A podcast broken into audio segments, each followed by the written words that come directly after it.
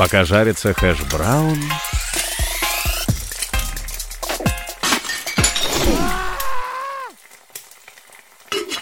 Пока жарится хэш-браун... Пойдет ли крипта к нулю долларам? И вообще, возможно ли такое? С вами снова Евген на канале Ив Крипто. И снова выступить перед вами в соло меня вдохновила статья на экономисте, который так и называется. Пойдут ли криптовалюты к нулю долларам? Фу, ну что, погнали. С Luna криптовалютный рынок рухнул в мае примерно на 200 миллиардов долларов. Ну помните, когда в мае этого года Terra Luna рухнула в мае и уничтожила криптовалютный рынок на 200 миллиардов долларов рыночной капитализации. Через несколько недель это привело к закрытию нескольких кредитных платформ и хедж-фондов, что привело к сокращению рыночной капитализации еще на 200 миллиардов долларов. Так вот, когда знаменитая FTX, которая до ноября этого года стоила 30 миллиардов долларов, так вот, после ноября, когда она потерпела крах, то она уничтожила рыночную капитализацию криптовалютного рынка еще на 200 миллиардов долларов, а потерпела крах FTX после того, как решила спасти м, компанию, связанную с Сэмом Бэнкманом Фридом, Аламеду, которая также потеряла 200 миллиардов долларов. Так вот, Журнал The Economist задается отличным вопросом. А кто еще заражен в этой цепочке? И как много нужно времени, чтобы кто-то лопнул и отнял от криптовалютного рынка еще 200 миллиардов долларов? А ведь действительно,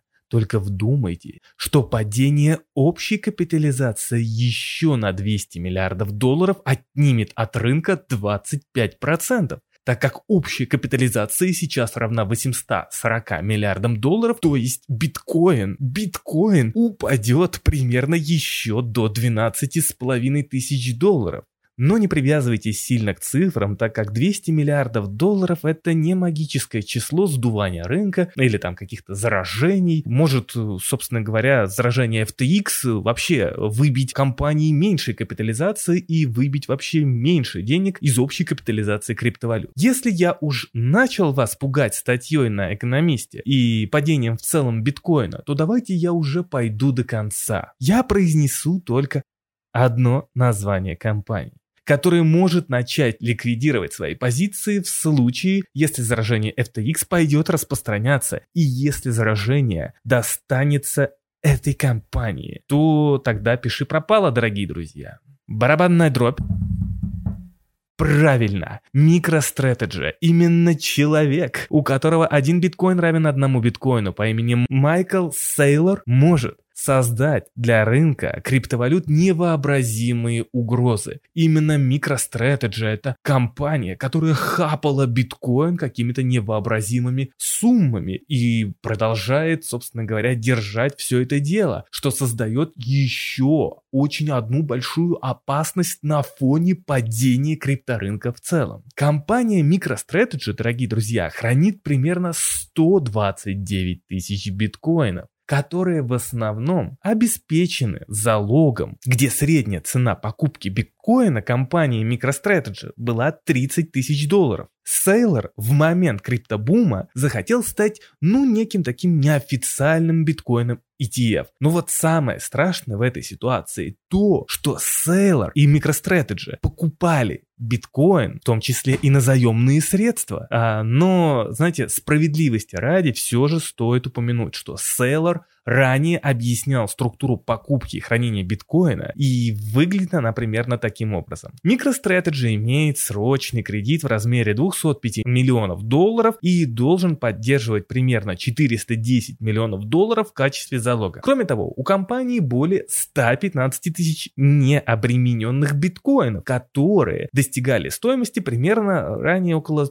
3 миллиардов долларов. Сегодня это где-то менее или около 2 миллиардов долларов, которые компания могла или может предоставить в качестве залога по мере необходимости. И вот вам, дорогие друзья, идеальный шторм от Евгена. Только слушайтесь внимательно. Заражение FTX неожиданно распространяется дальше, и компании начинают лопаться одна за одной, а цена криптовалюты начинает валиться дальше. Регулятор спешит на помощь и говорит о том, что отрасль необходимо регулировать, что еще больше нагнетает негатива на отрасль. Ликвидации идут. А американский Центробанк понимает, что с инфляцией все-таки нужно бороться. Так ведь в США же инфляция, нужно как-то как вот ее победить. Ее сейчас вот, ну, как-то практически невозможно с ней справиться. Ну, вот что-то случилось, допустим, да, хотя сейчас есть некий тренд на замедление инфляции, но все же это тренд еще не устоявшийся, так как все-таки стоимость аренды в Соединенных Штатах остается до сих пор высокой. Центробанк продолжает как бы увеличивать стоимость заимствований дальше, то есть продолжает изымать деньги из экономики, то есть ту самую ликвидность изымать, чтобы остудить ту самую инфляцию, ту самую экономику, так как экономика все-таки сильна, и где-то у домохозяйств еще полтора триллиона долларов свободных сбережений. Но, например, геополитические шоки и энергетическое противостояние России и Запада разгоняют цены на энергетику в зимний период, где стоимость энергетики еще больше переносится в инфляцию, а американский Центробанк понимает, что ставку все-таки нужно и дальше продолжать повышать, как это делал Пол Уолкер, бывший глава ФРС где-то в 80-х, по прозвищу убийца инфляции. И вот, дорогие друзья,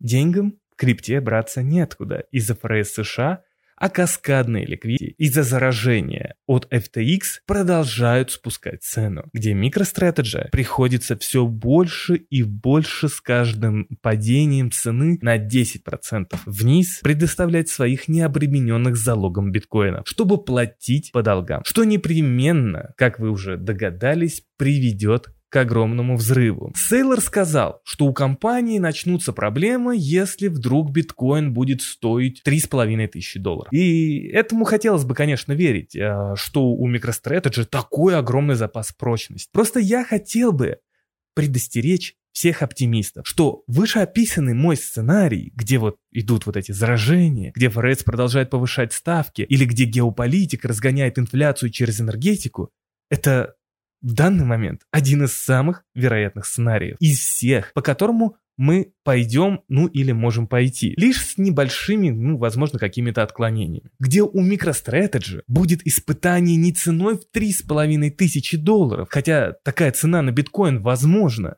даже, можно сказать, в первом квартале 2023 года, да-да, потому что ставки процентные, все же они как бы замедляются от ФРС. Но, дорогие друзья, они все еще растут. И количественное ужесточение также продолжает нарастать. И, скорее всего, продолжит нарастать, несмотря на все истории, связанные с тем, что Минфину США придется занимать. Это на самом деле отдельная история, о которой, в которой я сейчас не буду углубляться. Получается, что так как холодная зима в криптовалютах, то есть вот этот негативный тренд будет продолжаться довольно-таки долгое время, как минимум, как минимум, я сейчас повторяю, до конца второго полугодия 2023 года, то это самое настоящее испытание временем ценой для MicroStrategy. И вот с падением цены на каждые 10% у криптоинвесторов, ну то есть у нас с вами, будет возникать все больше и больше сомнений в реальной прочности MicroStrategy. И да, а что если все-таки, вот давайте вот сейчас представим на секундочку, а что если все-таки цена биткоина упадет до трех с половиной тысяч долларов. Я понимаю, сейчас много и кто из вас сейчас спорит со мной, не понимает, о чем я говорю, но гипотетически, давайте представим. Три с половиной тысячи долларов, о которых заявляет MicroStrategy. Получается, что именно по этой цене MicroStrategy будет лить цену еще глубже из-за ликвидации. Получается, 3 500 для нас с вами это не дно, учитывая то, что для MicroStrategy это, ну, так сказать, запас прочности. И если цена до туда дойдет, то это будет кошмаром, то где тогда дно? На самом деле это очень серьезные и открытые вопросы, о которых стоит задумываться. Да, цена до нуля долларов не упадет все же, так как в биткоин очень много верит энтузиастов. Но в такой опасной ситуации биткоин не был даже в холодную зиму 2018 года, где вопрос